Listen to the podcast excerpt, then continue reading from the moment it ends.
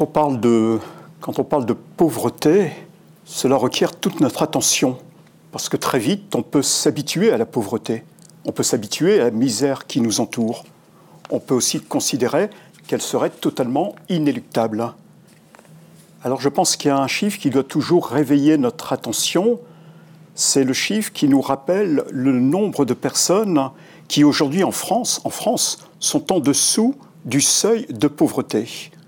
L'INSEE fixe un seuil de pauvreté qui est égal à 60% du revenu médian, le revenu médian étant le revenu qui partage l'ensemble des Français qui gagnent le plus et le moins. Eh bien, nous sommes à 8,8 millions de Français qui aujourd'hui n'ont pas de revenus suffisants pour vivre, qui sont en insuffisance de revenus, qui sont sous le seuil de pauvreté. C'est un chiffre qui nous, réveille quand on l'entend, qui réveille non seulement notre conscience, mais peut-être aussi notre désir d'agir à tous les niveaux. En Seine-Saint-Denis, dont je suis l'évêque, vous l'avez rappelé, le taux de pauvreté est de 30%. 30%. C'est dire que la pauvreté fait partie du paysage, que nous la côtoyons chaque jour. Et puis, ce qui est très inquiétant aussi, c'est que cette progression de la pauvreté, elle est due également par un, un glissement des classes moyennes, les classes moyennes qui n'ont plus suffisamment de quoi vivre à cause d'incidents de la vie, de chômage, d'événements imprévus, et qui basculent finalement très vite dans cette zone de la pauvreté. Et aujourd'hui, beaucoup de, Français appartenant à ces classes moyennes disent leur inquiétude, leur inquiétude de basculer un jour dans la pauvreté. Voilà un chiffre en tout cas qui, qui doit nous tenir éveillés, c'est bien le, le taux de, de, pauvreté. Monseigneur, dans votre, dans votre diocèse, vous l'avez rappelé, qui fait partie de ceux où se côtoient des populations multiples et souvent en difficulté sociale, euh, l'appel du pape François depuis le début de son pontificat euh, à aller aux périphéries, à toutes les périphéries géographiques mais aussi existentielles, a résonné particulièrement. Vous l'avez vous-même repris à de nombreuses reprises. Oui, tout à fait. C'est un appel qui, qui, nous a encouragés dans notre, dans notre pastoral. Nous nous sommes donné des, des orientations missionnaires à l'occasion des 50 ans du diocèse. Nous sommes un tout jeune diocèse. Nous avons fêté nos 50 ans en 2016. Et nous nous sommes donné comme première orientation euh, missionnaire vivre une proximité, mais pas n'importe laquelle. Vivre une proximité qui est la saveur de l'Évangile. Nous avons voulu encourager les baptisés à aller vers, à aller à la rencontre, à ne pas attendre que les personnes ou les gens viennent vers nous, mais aller à leur rencontre, aller les écouter, les rencontrer et nous enrichir de ce qu'ils peuvent dire. Dans cet élan, nous avons lancé, comme beaucoup de diocèses, des communautés de proximité.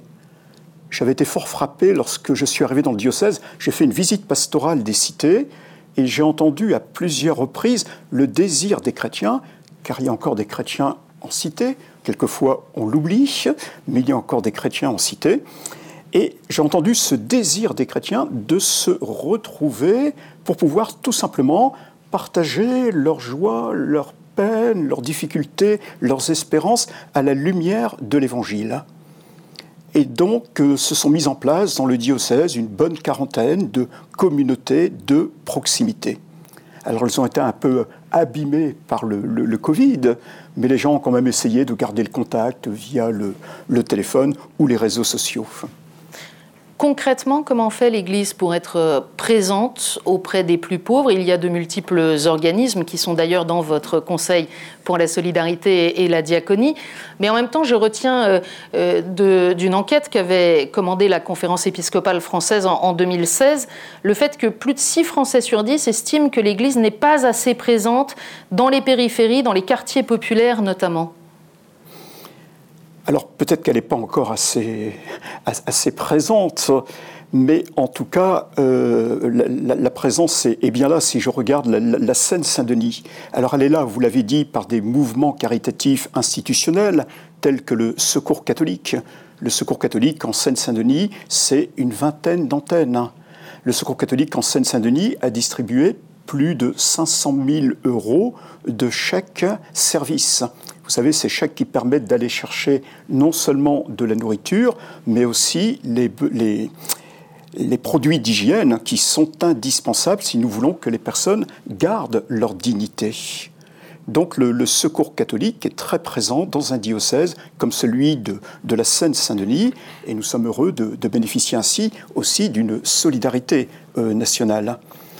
Nous avons aussi la société euh, Saint-Vincent de Paul qui fait un travail remarquable de visite des personnes chez elles avec une fidélité, rien ne les arrête. Eh bien écoutez, tout cela est quand même assez, assez extraordinaire. Et puis alors il faudrait citer bien d'autres, bien d'autres initiatives. Je pense à l'hiver solidaire où des paroisses se mobilisent pour accueillir les gens à la rue, mais en ayant le souci qu'après cet hébergement, les gens puissent trouver une solution pérenne de relogement. Et puis les jeunes, hein. les jeunes sont très très actifs, ils prennent des initiatives, ils ne nous demandent rien et ils ont bien raison. Ils prennent des initiatives, ils nous en informent et on les encourage. C'est formidable. Alors ce sont les opérations euh, thermost, euh, ils parcourent les rues, ils portent du café, ils portent de la nourriture et ils réussissent à mobiliser des paroisses autour d'eux. Ils sollicitent les paroissiens pour des dons et ils sont eux-mêmes étonnés de la générosité des personnes. Car les chrétiens sont généreux, il faut le dire. Merci Monseigneur pour ce témoignage. On va continuer bien sûr à, discuter de la situation dans votre diocèse et puis de, votre regard sur ces problématiques. Mais je voudrais qu'on écoute maintenant euh, Jacopo quelques instants avant d'entamer le dialogue. Merci, merci de l'invitation. Euh, je suis la, voix d'un observateur extérieur. Euh, extérieur pour deux raisons. Je suis italien et je suis journaliste, donc je, je suis l'actualité euh, de l'Église à travers euh, euh, justement les news, ce qui se passe. Parfois, j'ai peut-être un regard un peu politique, mais je dois dire, disons, toute mon admiration pour la capacité qui a montré l'Église catholique française, de ce que j'ai pu voir, de donner une contribution qui me paraît fondamentale à surmonter des clivages qui apparaissent assez évidents euh, à un regard extérieur en France. J'en vois trois, trois, trois fractures que je vois à travers l'histoire récente de la France.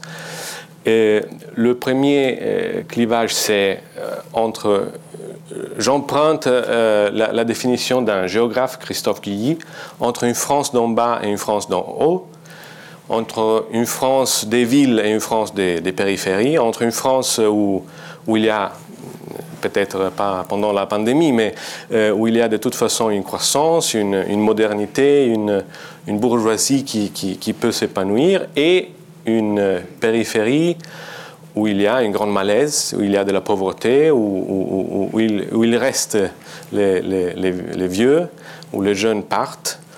Et en tant que journaliste, j'ai pu entrevoir ce, phénomène de, deux France qui, se confrontent dans, euh, la, question des gilets jaunes, mais pas, que ça. Euh, vraiment, presque deux populations qui se confrontent ne s'écoutent pas, n'arrivent pas à s'écouter, et euh, je ne dis pas que l'Église a toujours été capable de bien écouter, mais j'ai vu plusieurs exemples d'évêques, des, fidèles, des, gens d'église qui ont, qui ont eu la sagesse de, surmonter ce clivage et cette confrontation, d'écouter tous les deux côtés. De, je me rappelle une, très belle interview de votre confrère Monseigneur Jean-Luc Brunin à Vatican News et une autre interview de Monseigneur Jacques Noyer à la Croix. Euh, qui avait la, sagesse, la, capacité de, en même temps, écouter la malaise, de, donner la voix à ceux qui euh, se trouvent à la marge, sans voix, sans représentation, et d'autre côté, de comprendre aussi euh, le point de vue, euh, par exemple, d'une politique écologique qui, a des conséquences aussi économiques, l'appel à ne pas glisser dans la violence. Donc, une capacité humaine, pastorale, de surmonter justement une confrontation, une, une fracture. Et ça, c'est la première fracture. Une deuxième fracture, c'est entre ce qu'on peut appeler les, globalistes et, le repli identitaire. Et ça peut aussi collimer avec la, première facture, mais, ça touche à, l'identité, je pense. Quelqu'un qui voit dans la globalisation des possibilités et quelqu'un qui, qui a peur de ce qui s'est passé au cours euh, des dernières années, les, vagues d'immigration, l'empauvrissement que vous, vous disiez, la, peur de glisser d'une situation de bien-être, même relative, dans, une, dans un état de pauvreté. Et, là aussi, je pense que l'Église catholique a au moins la, capacité, le, patrimoine de, de pouvoir euh, surmonter à nouveau cette, euh, cette fracture, parce que justement, l'Église catholique peut aller au fond de la question. C'est clair que le repli identitaire, aussi bien qu'une certaine euh, disons, passion pour la globalisation peuvent devenir des idéologies, peuvent devenir quelque chose qui, qui, qui, qui, perd de vue les personnes concrètes. Et là aussi, je, pense que l'Église catholique peut donner, peut-être n'a pas toujours donné, mais peut donner une grande contribution.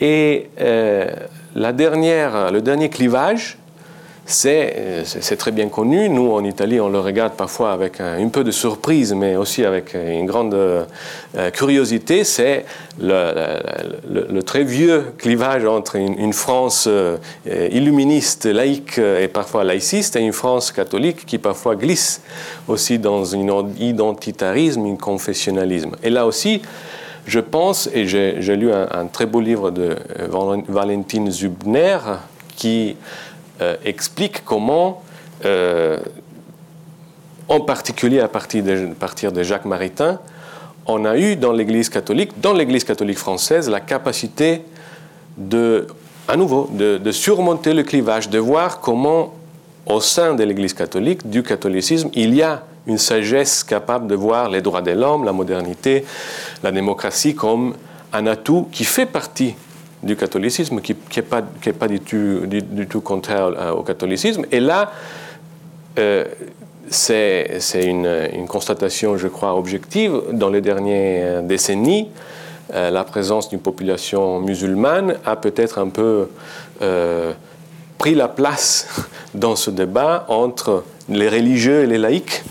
Et, là aussi, je vois le risque, disons, d'une extrémisation, d'une polarisation, d'un identitarisme laïque ou religieux qui, qui montre deux mondes qui ne se parlent pas. Mais là aussi, je trouve que l'Église catholique a l'histoire, la culture, l'expérience pour donner une contribution. Et de ce point de vue, et je finis, je pense que l'expérience que vous avez portée avec euh, une euh, euh, connaissance du terrain, une connaissance des, périphéries, une connaissance des, confrontations et des, tensions qui peuvent y avoir euh, dans la société française, surtout dans des endroits problématiques, c'est justement montre justement la possibilité que l'Église catholique a d'aider la société française à surmonter ces clivages, alors que, je me rends bien compte, les forces qui traînent dans les deux directions, la globalisation d'une part, euh, le repli identitaire d'autre part, la France d'en haut, la France d'en bas, une certaine idée un peu idéologique de la laïcité, une certaine idée un peu idéologique de la religion, euh, disons, poussent dans l'autre direction. Mais je pense que ce que vous avez raconté montre que c'est possible aller, euh, comme le pape François le dit, dans une voie de réconciliation, de dialogue, de s'écouter on dirait, une synodalité aussi dans la société. Monseigneur, est-ce que vous voulez réagir au propos de, Jacopo? Oui, vous avez raison de, souligner l'importance des clivages qui marquent aujourd'hui la société française. On parle d'une société fragmentée. Et la crise des Gilets jaunes a été révélatrice de cette société fragmentée, éparpillée. La France a la France a choisi, il y a, déjà quelques années, de développer les grandes métropoles, de développer un modèle de métropolisation où se concentre la population, où se concentrent les savoirs, où se concentre le pouvoir de décision. Nous avons une douzaine de métropoles en France, grandes métropoles en France, Paris, Lyon, euh, Marseille, Lille, etc. Et évidemment, les périphéries autour ont eu l'impression d'être oubliées, d'être oubliées par ceux qui sont dans les métropoles, qu'on ne se préoccupe plus d'eux. Et lorsque, euh, dans les diocèses, des personnes ont été à la rencontre de ce que l'on appelle les gilets jaunes, nous avons vérifié avant tout le besoin d'être écoutés et d'être reconnus. D'être reconnus. C'est un besoin essentiel de la personne. Ces personnes avaient l'impression d'être délaissées dans la société, et peut-être même plus que l'impression. À travers les choix qui étaient faits, certaines disaient nous sommes abandonnés. On n'a plus rien, auprès de nous dans une proximité accessible. Et donc, le premier besoin de ces personnes, c'était d'être écoutées, et à travers l'écoute, c'est d'être euh, reconnu. Et ce besoin d'être écouté et reconnu, moi je l'entends très fort également dans les cités. Dans les cités, nous avons, en Seine-Saint-Denis, nous avons 120 cités. Les cités étant ces, grands ensembles de 500 à, à 1000 logements et encore au-delà. Dans les cités, nous pouvons avoir 40-50% de jeunes de 25 à 30 ans qui sont au chômage. C'est une catastrophe.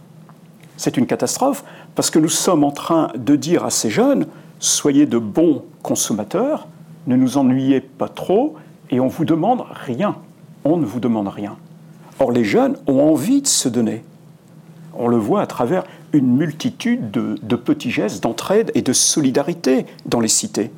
Quand les ascenseurs sont en panne, qu'est-ce qui se passe? C'est une dame âgée qui m'a raconté ça. L'ascenseur est en panne et elle me dit Je revenais d'avoir été faire mes courses et des jeunes sont venus et m'ont proposé spontanément de monter mes paniers de courses.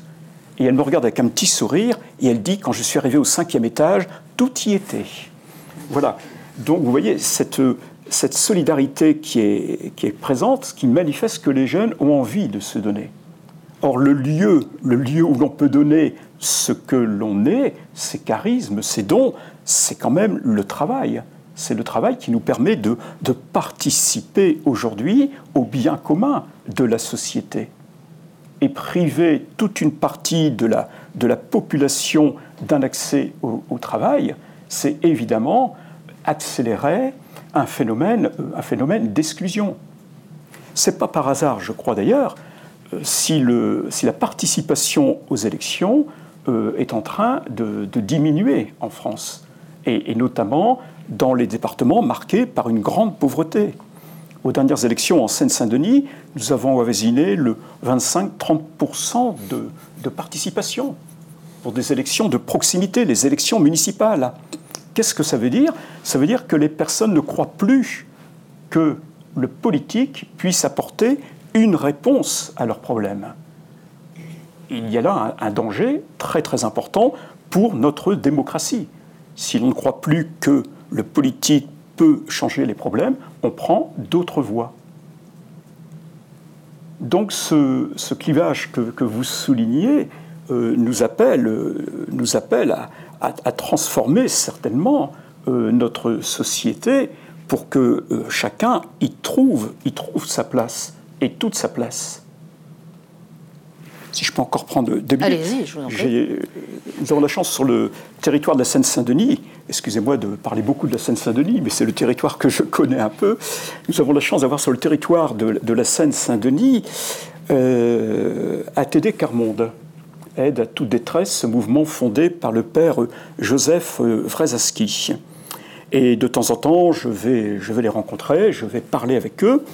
Et lors de ma dernière rencontre, j'ai visité leur atelier qu'ils appellent TAE. Ça, veut dire travailler et apprendre ensemble. Ça a été créé en 2002. L'intuition est tout à fait géniale, c'est de dire on ne part pas du bien qui est à produire, mais on part de la personne humaine avec ses pauvretés et ses faiblesses. On part de ce qu'elle sait faire. Et puis cette personne ne sera jamais seule. Ils sont toujours deux par deux. Voilà, pour avancer ensemble. Mais c'est tout à fait une autre approche de notre système économique qui n'est plus dirigé vers la seule production de biens, mais vers la personne, la dignité de la personne. Et alors, j'ai découvert, j'ai découvert également récemment, ce qui m'a rempli, rempli de joie, c'est qu'en 2016 a été votée la loi d'expérimentation territoriale. C'est une très belle loi, trop peu connue encore aujourd'hui. Alors elle est à titre expérimental dans, dans plusieurs euh, régions de France. Et là aussi, que, que fait cette loi? Elle veut réduire le chômage de longue durée. Et nous savons tous que le chômage de longue durée est porteur de pauvreté et de grande pauvreté. Alors l'esprit de, de, de cette loi, c'est de partir des compétences des chômeurs de longue durée pour créer une entreprise, mais adaptée aux besoins du territoire. Alors je trouve ça tout à fait intéressant parce qu'on rejoint deux besoins bien concrets, bien réels, le besoin pour des chômeurs de longue durée de retrouver un travail et le besoin pour des territoires de se munir d'un certain nombre de services ou d'équipements. Alors la méthode, elle est toute simple, on réunit euh, tous ceux qui connaissent un peu la région, la ville, et puis euh, chacun euh, essaie de dire ce qui lui paraîtrait important de mettre en œuvre sur le territoire. Voilà. J'ose imaginer peut-être que ATD Carmonde a pu aussi euh, inspirer cette loi, cette loi d'expérimentation territoriale qui vise à mettre en valeur les talents.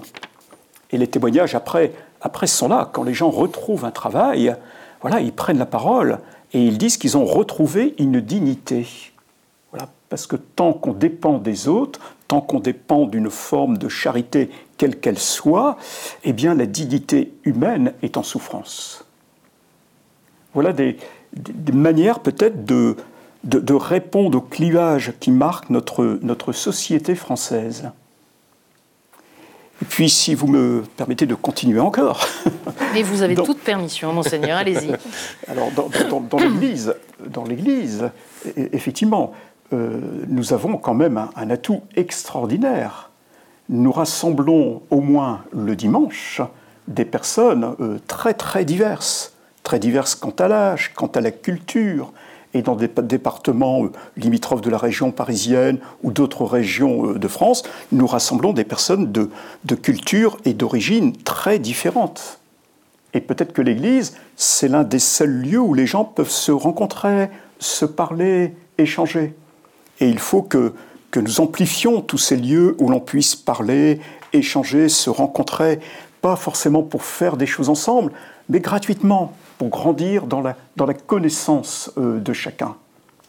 Et je pense vraiment que euh, l'Église a une, a une, mission très importante euh, vis-à-vis -vis de cette société fragmentée, en faisant finalement ce qu'elle a toujours fait au cours des siècles, c'est-à-dire de travailler à la communion, de travailler à l'unité entre tous. Donc dans une société française fragmentée, eh l'Église a plus que jamais toute sa place pour aller dans le sens de l'unité, de la communion et de la dignité de chacun. Et cela passe bien sûr par des décisions qui vont nous paraître parfois douloureuses, mais nécessaires si nous voulons sortir d'une société fragmentée. Je, j'écoute avec euh, un grand intérêt ce que vous dites et je pense que c'est un problème qui se pose à l'Église dans tout le monde, en Italie aussi, aux États-Unis, en Allemagne. On voit euh, au cours de ces mois différentes initiatives justement synodales, comme je disais. Euh, le pape François, c'est clairement celui qui pousse le plus pour, pour qu'il y ait un dialogue.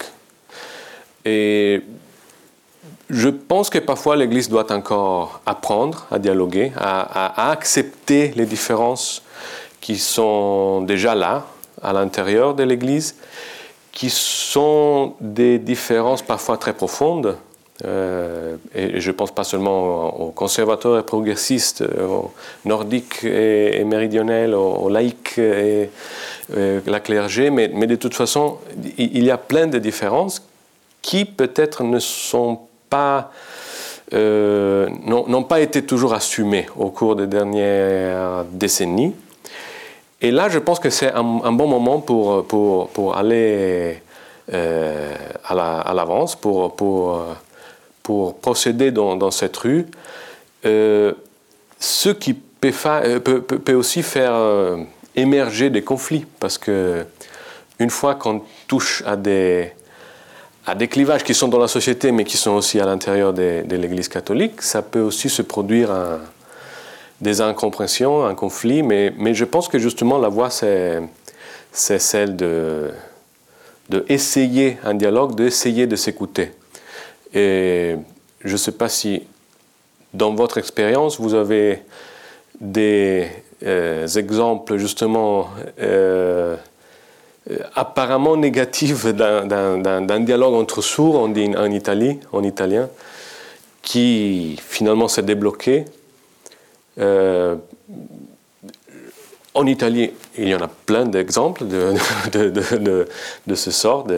à l'intérieur de l'Église, une certaine difficulté des différents groupes qui coexistent sans, s'écouter. Et je pense, et je finis, que peut-être euh, c'est peut-être un paradoxe. Euh, en tant que journaliste italien, vous m'excusez si je dis des choses imprécises et pas polies, mais voilà, c'est je ne suis pas à, l'intérieur de l'Église catholique, mais peut-être que le fait d'avoir eu une histoire de laïcité et d'avoir finalement assumé aussi un certain degré de laïcité offre à l'Église française déjà une, possibilité d'être plus à l'avance d'autres églises pour, pour, ce, pour, ce, pour cette écoute qui doit être aussi laïque à l'intérieur de l'Église. Elle doit être euh, elle doit être laïque, elle doit être euh, remplie euh, d'humanité. Voilà.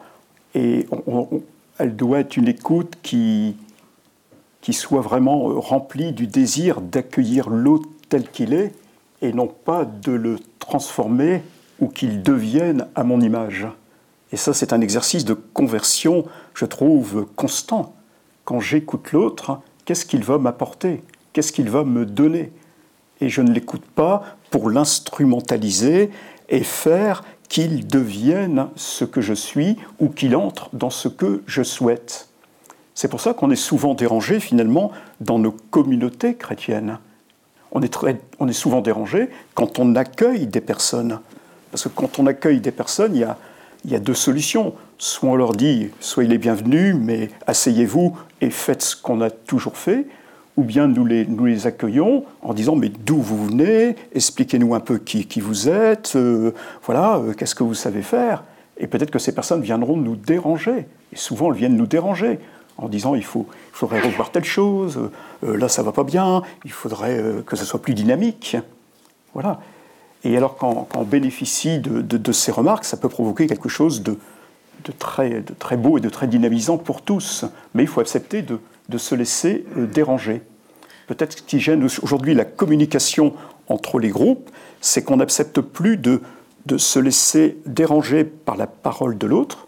Peut-être qu'on n'accepte plus suffisamment d'être en, en désaccord, d'accepter que l'on soit en, désaccord, mais de constater ce désaccord pour euh, progresser à partir de celui-ci. Pas pour s'enfermer dans des tranchées. Seigneur, plusieurs analyses ont, insisté ces dernières années sur euh, euh, précisément une certaine homogénéisation sociologique de l'Église catholique en France, qui serait de plus en plus une Église bourgeoise et de moins en moins euh, présente dans les milieux populaires. Est-ce que c'est ce que vous constatez dans votre diocèse? Non, non, dans le diocèse, pas du tout. Parce que nos, rassemblements dominicaux sont, marqués par une grande diversité euh, culturelle, une grande diversité euh, sociologique. Donc euh, le, monde, le monde populaire est présent, mais il, faut parfois accepter de se laisser déranger. nos frères venus de l'Afrique subsaharienne trouvent quand même que dans nos églises, on est trop sage. On est trop sage, voilà, c'est pas suffisamment vivant. donc il faut se laisser, oui, il faut vraiment se laisser déranger.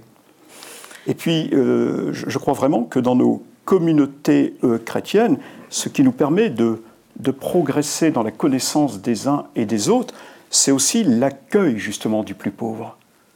Quand on accueille euh, le plus pauvre, il nous ramène à l'essentiel. Il nous ramène à l'essentiel. Voilà. L'essentiel, c'est le Christ. C'est la personne du Christ qui est venue pour transformer nos vies, nous, nous sauver, et les pauvres nous ramènent à la personne du Christ. Alors souvent, on peut, se diviser, on peut se chamailler sur des questions euh, d'apparence, sur des questions de, forme, et les plus pauvres nous font revenir à l'essentiel. Je, vois ça dans les paroisses où se pratique euh, l'hébergement euh, solidaire, qui mobilise les paroissiens. Eh bien, la communion se développe dans la paroisse. L'esprit de paix, l'esprit de communion grandit et se développe. Il y a une question aussi qui est, immanquable, elle est toujours posée, mais ce serait intéressant d'avoir aussi euh, le regard de Jacopo là-dessus. La présence de l'Église auprès des plus pauvres, elle n'est pas nouvelle, elle est même consubstantielle à l'Église, pourrait-on dire. Euh, mais est-ce qu'aujourd'hui, en France, cette présence, à travers les nombreux organismes que vous avez cités, elle pallie une défaillance de l'État ou des structures communes de la société, ou est-ce qu'elle les complète naturellement? Il faut pas hésiter, je pense qu'il ne faut pas hésiter à rappeler que euh, l'État est un acteur de solidarité, que le premier acteur de solidarité aujourd'hui, euh, c'est l'État, via tout le régime euh, des aides qui ont été mis en place. Pensons à notre système social, qui est quand même envié par de, par de nombreux pays. Donc, euh, surtout, ne, faisons pas fi de, cette aide que l'État apporte. Et je, dis quelquefois aux, personnes que je rencontre, euh, si vous payez de l'impôt, ben finalement, heureux êtes-vous. Heureux êtes-vous parce que vous avez des, ça veut dire que vous avez des revenus. Et puis, n'oubliez jamais que l'impôt, une partie de l'impôt, sert au financement de la solidarité nationale. Jamais l'oublier. Voilà. C'est tellement vrai que, l'État euh, permet aux particuliers de, verser à des dons et de profiter d'un crédit d'impôt. Autrement dit, l'État dit une partie de votre impôt, vous en disposez librement pour en faire bénéficier l'œuvre de solidarité de, votre choix. Alors cette, action de, de l'État euh, ne pourrait jamais se suffire ne pourrait jamais se suffire. Même si l'État couvrait tous les besoins, ce serait toujours indispensable d'avoir des associations qui se mettent en œuvre pour montrer justement que la charité, c'est le souci de tous et que la charité ne peut pas reposer uniquement sur la puissance étatique. Donc voilà aussi ce qui, se, ce qui se dit à travers les différentes associations caritatives. Nous disons que un grand nombre de personnes porte aujourd'hui euh, le, souci de la charité, le souci de la solidarité, non seulement dans des aides euh, d'urgence, mais aussi jusqu'à nous questionner dans les fonctionnements de, de société et à nous inviter à faire des choix politiques. Ce n'est pas un secret. En France, il y aura bientôt les, les élections euh, présidentielles et nous aurons évidemment plusieurs associations caritatives qui vont faire ce que l'on appelle un, plaidoyer avant les élections présidentielles pour appeler quelques enjeux de solidarité et de charité. Jacopo Oui, je pense que, que, je, suis d'accord sur le fond. Je pense que euh, l'Église, euh, avec toutes ses ramifications, euh, est un acteur euh, fondamental dans la, dans la carité. Et je pense aussi que c'est bien que l'État se, se, fait charge, se prend en charge les besoins, parce que ça peut pas, euh, l'Église ne peut pas de toute façon substituer la, la présence nécessaire de l'État, qui a une autre puissance, qui a une autre responsabilité, qui a une autre capacité d'atteindre les, les, personnes.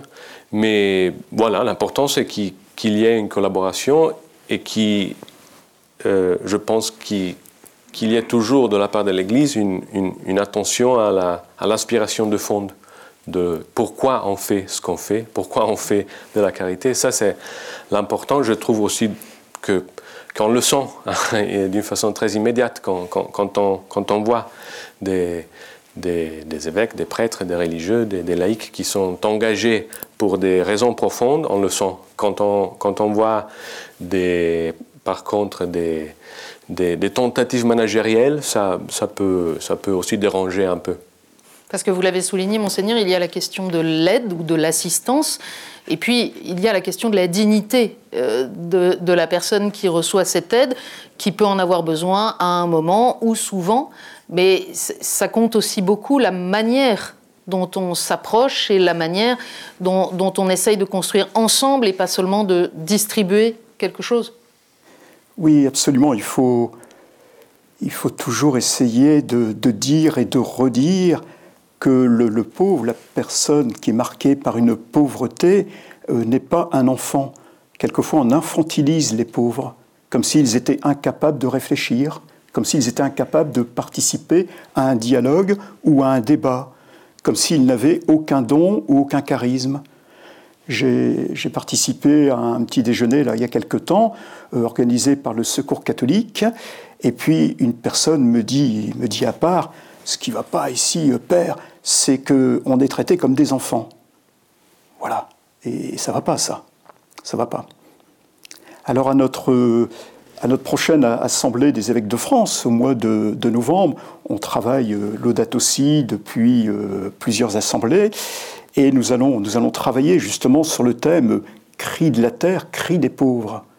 Et pour entendre le cri des pauvres, eh bien, il y a des personnes pauvres qui vont participer à notre assemblée pendant une journée et demie.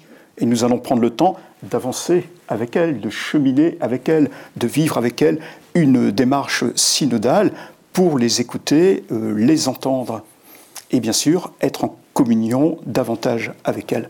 Mhm. Alors peut-être y a-t-il parmi vous euh, des questions ou des remarques. N'hésitez pas s'il y a des mains qui veulent se lever. Madame. Merci euh, pour, pour, cette, pour ce dialogue. Moi, j'aurais une question concrète, dire, sur ce terrain de la Seine-Saint-Denis. Euh, il y a l'Église, mais euh, il y a d'autres acteurs. il y a notamment des évangélistes, il y a des musulmans, pour rester dans le domaine religieux. Et est-ce qu'il y a une espèce de forme de synodalité avec ces autres acteurs? Comment ça marche? Alors il y a une, dans la solidarité, il y a une forme de solidarité au mois d'août qui se manifeste à travers une organisation qu'on appelle Août solidaire. C'est parti du, de la découverte qu'au mois d'août, tout le tissu associatif est, en sommeil, est en sommeil, parce que les bénévoles sont partis sous, sous d'autres cieux, ou bien ils s'occupent des petits-enfants ou, ou des enfants. Et, donc, il fallait quand même répondre aux gens, aux personnes qui ont des besoins, et notamment des besoins alimentaires. Et donc, Out Solidaire regroupe à la fois des bénévoles musulmans et des bénévoles chrétiens, euh, catholiques et protestants. Mais c'est vrai que durant le, reste de l'année, euh, chacun agit euh, dans son domaine, il faut bien le reconnaître, oui. On n'en est pas encore à une généralisation d'une solidarité commune au fil du temps. Merci pour euh, cette description de la pauvreté. On a parlé surtout de la pauvreté, matérielle, mais je pense qu'il ne faut pas oublier d'autres formes de périphérie et de pauvreté. Je pense notamment au monde du handicap. Cet été, j'ai eu la chance d'accompagner le pèlerinage national à Lourdes, où il y avait 300, 300 personnes handicapées gravement et qu'on a mis au, centre, qu'on a mis en première place, alors que d'habitude, ils sont complètement effacés de la société. Et je pense que c'est important parce qu'ils ont quelque chose à nous apprendre. Quand on organise des pèlerinages, même avec des, groupes de jeunes, hein, quand on introduit des personnes handicapées, vous savez, les jeunes, quand ils sont jeunes, évidemment, ils se demandent toujours s'ils sont les plus beaux, les plus intelligents, et, etc. Dès que vous introduisez une personne handicapée, ça change complètement le regard. Et je pense qu'ils ont vraiment quelque chose à nous apporter. Cet été, je me suis retrouvé aussi huit jours avec euh, deux personnes trisomiques et, qui sont aussi euh, formidables. C'est-à-dire que je vois leur charisme à eux, c'est la tendresse. La tendresse que nous ne savons plus d'ailleurs pratiquer. Or, eux, eux c'est naturel. Alors une fois, il y a même un prêtre dans l'église dans, dans qui commentait euh, les béatitudes. Heureux, heureux, heureux. Et le prêtre disait, mais est-ce qu'il y a quelqu'un d'heureux ici? Eh bien, le trisomique en question s'est levé en disant, moi. Évidemment, ça a un peu foutu en l'air le mélite du prêtre, mais je trouve ça extraordinaire. Ça veut dire que cette pauvreté, les pauvres ont quelque chose à nous apprendre. Les pauvres matériels, comme vous dites, effectivement, la fraternité, mais aussi euh, d'autres types de pauvreté. On a toujours intérêt à les mettre euh, peut-être à leur place, à leur première place. Et j'ai dit cet été, justement, que à Lourdes, il me semblait que c'était le monde à l'endroit, parce qu'une fois, une de mes belles-sœurs qui est en fauteuil roulant, que j'avais emmenée à Lourdes il y a quelques années, m'a dit, c'est incroyable, elle était tellement bouleversée par ce qui se passait à Lourdes il me dit c'est le monde à l'envers. Je dis non, non, tu te trompes. Ici, c'est le monde à l'endroit. C'est quand tu vas retourner dans la société que c'est le monde à l'envers. Merci, Monseigneur. Alors, c'est vrai qu'on a beaucoup insisté sur la pauvreté matérielle, mais pauvreté matérielle ou autre forme de pauvreté, le point commun, c'est qu'on est tout de même dans une société de la performance qui donc ne met pas en avant euh, des gens qui ont pu euh, rencontrer des difficultés, qui peuvent ne pas correspondre au canon de, cette performance. Oui, d'où le. Euh, Monseigneur Petit le disait, D'où la, joie des personnes, par exemple, qui participent à des pèlerinages où le, plus faible est accueilli, où le plus faible a toute sa place. Il y a, quelques années, il y a eu le, réseau Saint-Laurent qui a fait un grand pèlerinage à Lourdes et une personne handicapée euh, a été s'asseoir sur le siège réservé au prêtre, qui, l'évêque, l'évêque qui présidait la, célébration. Et, l'évêque, tout simplement, s'est assis à côté. Après avoir fait ça, vous n'avez plus besoin d'obéir tout le monde a compris que le, pauvre, le plus pauvre, le plus petit, a la place centrale dans nos communautés. Et je pense que les gens ont applaudi, ont manifesté leur joie. Jacopo, une réaction?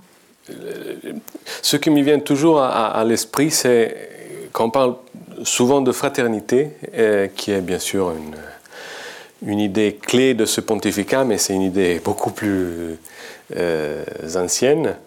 Et, et peut-être que en ce moment, l'Église est, appelée à, redécouvrir la fraternité tout en sachant, et je cite le pape François en Irak, qu'il peut y avoir aussi le fratricide, c'est-à-dire qu'une fois qu'on a euh, éliminé un père, les frères doivent se confronter, ce qui peut amener à une nouvelle synthèse, mais ce qui peut aussi euh, euh, créer justement des conflits, des incompréhensions, chacun pour sa part.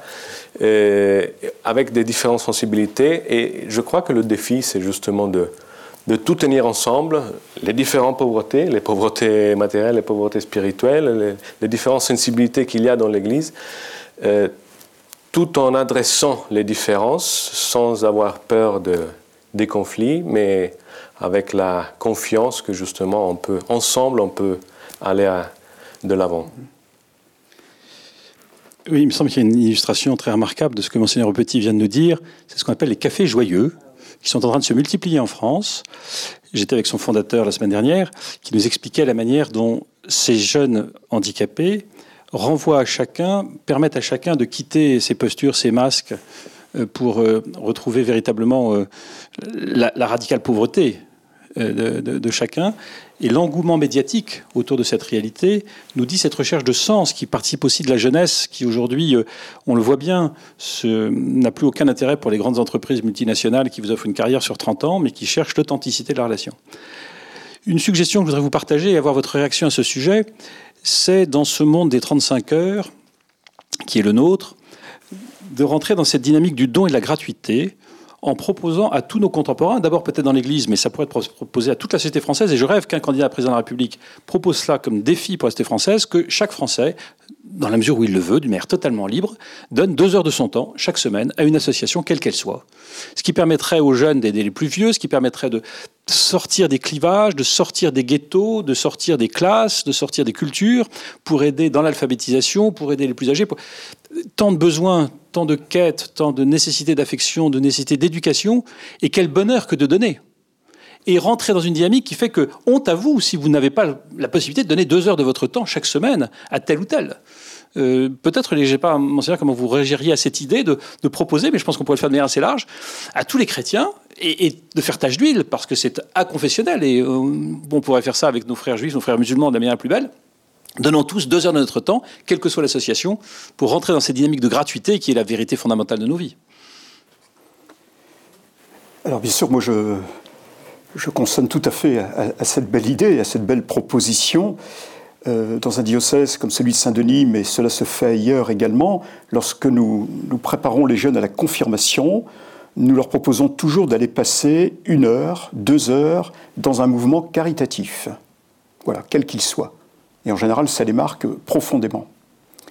Et puis, je, pense aussi qu'il faut encourager les, mouvements caritatifs aujourd'hui à accueillir des plus jeunes en acceptant que ceux-ci ne s'engagent que pour une durée brève. parce que nos mouvements caritatifs, tout au moins dans, l'Église, reposent beaucoup sur des bénévoles euh, retraités. Et on en a vu les conséquences au moment du confinement, où tout le réseau caritatif s'est trouvé tout d'un coup immobilisé.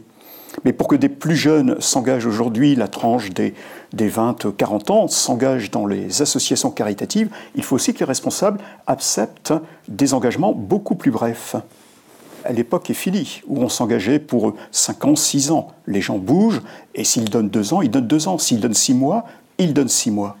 Je pense, que, je pense que là aussi, il faut vivre une certaine conversion dans l'engagement caritatif aujourd'hui. Et on a vu fleurir aussi de nombreuses initiatives. Euh, Monseigneur de Romanès euh, parlait des cafés joyeux, mais on ne va pas toutes les citer ce soir parce qu'elles sont très nombreuses, souvent portées par des, jeunes, ou en tout cas des, jeunes pros. On peut penser à l'Association pour l'amitié, à Lazare, à, beaucoup d'autres qui fleurissent et qui, de fait, euh, sont aussi fondées sur la rencontre et le, partage réel de la vie avec d'autres qui ont pu connaître des accidents et des situations plus, difficiles. Monseigneur, euh, on va bientôt arriver au, terme de cette, de cette rencontre. J'avais tout de même une question sur le contexte particulier. vous l'avez effleuré l'un et l'autre, mais nous sortons de, nous espérons sortir de plusieurs mois de, crise sanitaire, dont on nous dit qu'elle a considérablement contribué à aggraver les situations de, pauvreté. quels signes en avez-vous? Euh, Quelles sont vos inquiétudes aujourd'hui ou vos préoccupations particulières et éventuellement vos espérances? Euh, que, la crise ait, aggravé les situations de pauvreté, euh, c'est un fait, malheureusement. en, Seine-Saint-Denis, nous avons un, certain nombre de, familles où la question alimentaire s'est posée. pourquoi? Parce que les parents ne pouvaient plus travailler, Souvent, ils avaient des travaux, des ils étaient employés à très court terme, dans des contrats à durée déterminée, donc ils n'avaient plus de travail, donc moins de ressources, quasiment plus de ressources, et les, enfants euh, restaient à la maison, n'étaient plus euh, nourris le midi à l'école. Donc on est arrivé devant des, des, situations très compliquées. Augmentation des coûts, baisse des revenus. Et quand vous avez trois ou quatre adolescents à la maison qui ont entre 13 et 17 ans, le midi, ça ne mange pas qu'une biscotte. Et, donc, il a fallu déclencher, et, là-dessus, l'État aussi a, pris sa part, il a fallu déclencher également un plan, un plan d'urgence pour soutenir ces, familles. Pour soutenir ces familles.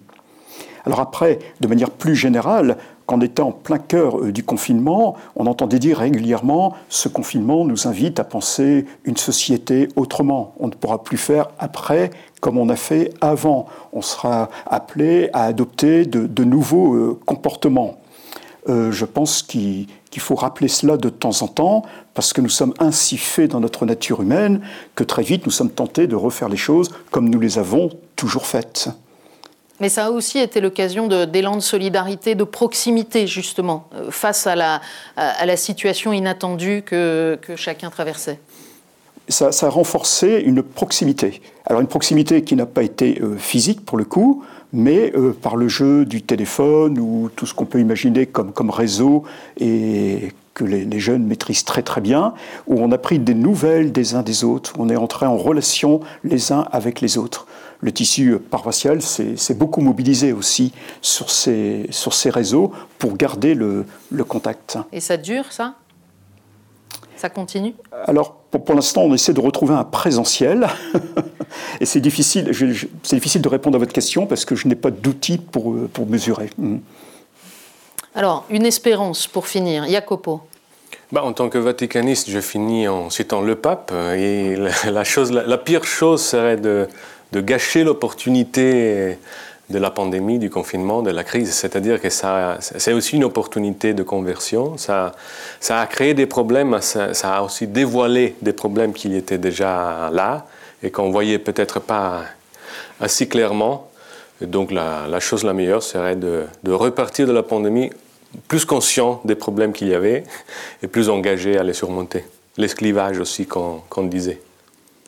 Monseigneur L'espérance pour moi, c'est de multiplier les rencontres, parce que dès qu'il y a rencontre, les préjugés tombent, les pensées se modifient, euh, les jugements sont autres, et il y a vraiment moyen à ce moment-là euh, d'avancer ensemble vers une autre manière de vivre ou de penser la société. Merci infiniment à tous les deux.